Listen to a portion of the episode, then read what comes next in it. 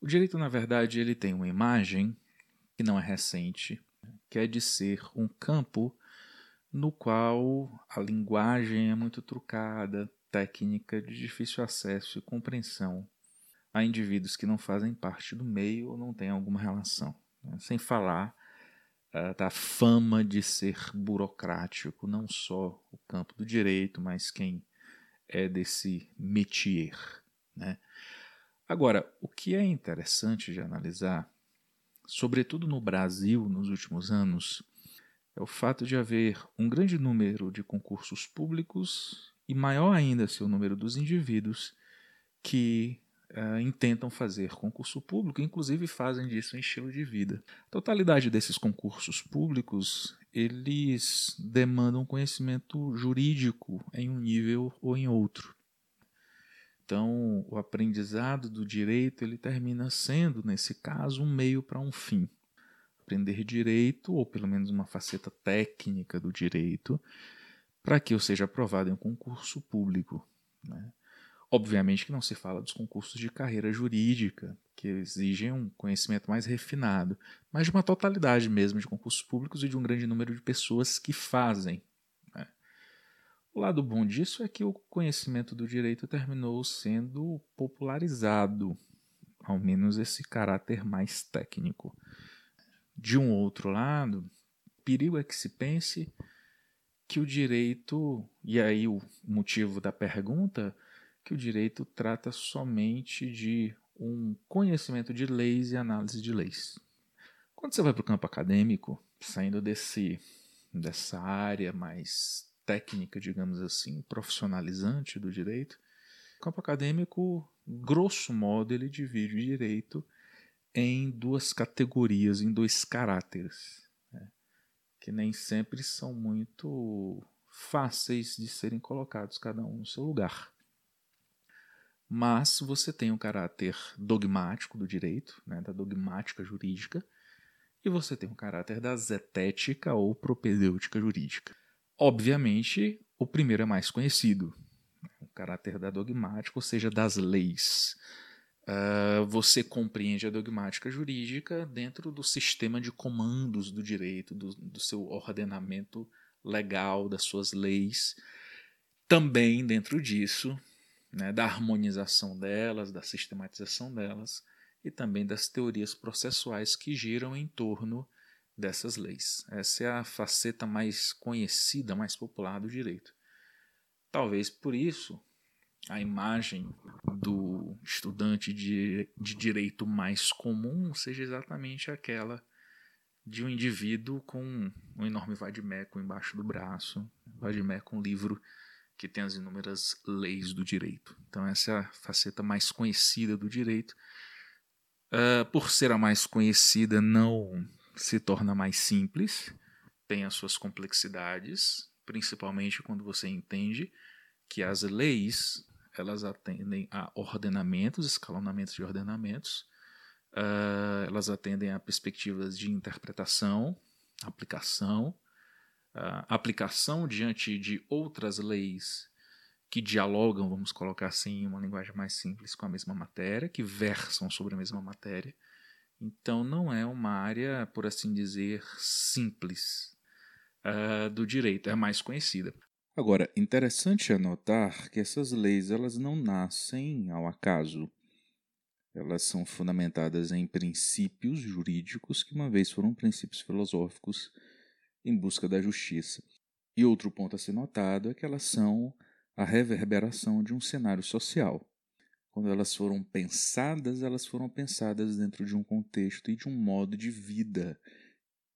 E esses modos de vida, eles atendem a uma dinamicidade muito grande, eles mudam, né? Eles são ressignificados, existem novas organizações. Exatamente por isso, você vê uma mutação, uma necessidade de mudança nos códigos. Uh, chega um tempo que o código já não atende mais à realidade social, às demandas daquela sociedade, ele simplesmente caduca, por assim dizer. Então, se por um lado você tem a dogmática, essa cadeia de sistemas de comando, por outro lado você tem a zetética, ou a propedêutica, que tem um caráter mais investigativo e reflexivo. E vai atender questões como, por exemplo, a reflexão a respeito do que é o homem, que é uma reflexão feita pela antropologia jurídica. O direito lida com aquilo que é de mais precioso ao homem, sua própria vida, liberdade, dignidade. Então compete a ele a reflexão constante a respeito do que é o homem, a reflexão do homem não como espécie, como diz o Sponville, mas a respeito da humanidade do homem, da humanidade como um valor. Então, a antropologia jurídica, por exemplo, ela se debruça diante dessa questão. Existem outras, como, por exemplo, o questionamento a respeito do que é o próprio direito. E isso é feito pela filosofia do direito. Ah, assim como a reflexão e o questionamento sistemático sobre o que é a própria justiça. Existem teorias de Platão a Michael Sandel e algumas delas bastante controversas entre si. A filosofia do direito ela se debruça sobre essas questões. Você tem questões de linguagem, argumentação, retórica jurídica, hermenêutica jurídica, que irão refletir sobre o uso da linguagem dentro do direito, a precisão da linguagem na descrição da realidade do mundo, na descrição das, dos valores do próprio direito, a parte argumentativa dele, as retóricas utilizadas, os simbolismos existentes, os padrões, a identificação se existem, como diz o Michel Meyer, retóricas de sedução ou de opressão dentro do campo do direito, e dentro da hermenêutica, pelo viés do Gadamer, a lembrança constante de que compreender é interpretar. Né? Você só consegue interpretar algo se você compreende e necessariamente interpretar é aplicar.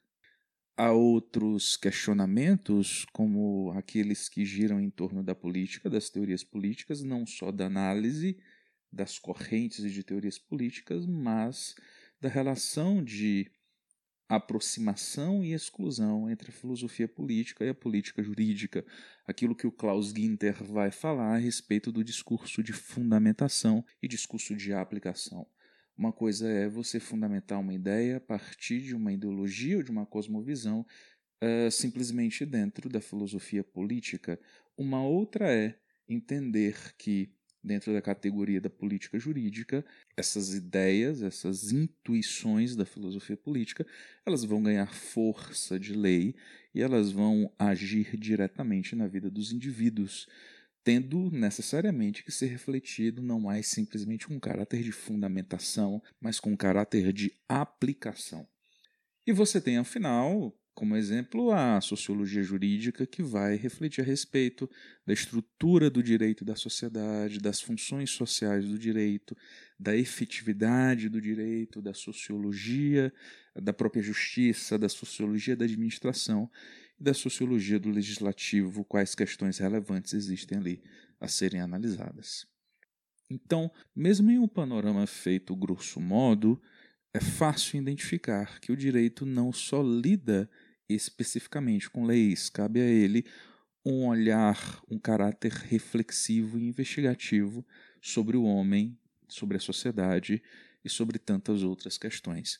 Não é por menos que você nota uma movimentação de indivíduos que foram formados no campo jurídico para outros campos, como por exemplo a filosofia. Você tem no Brasil o Mário Ferreira dos Santos, formado em Direito, e que tem trabalhos que hoje vêm sendo cada vez mais reconhecidos no campo filosófico.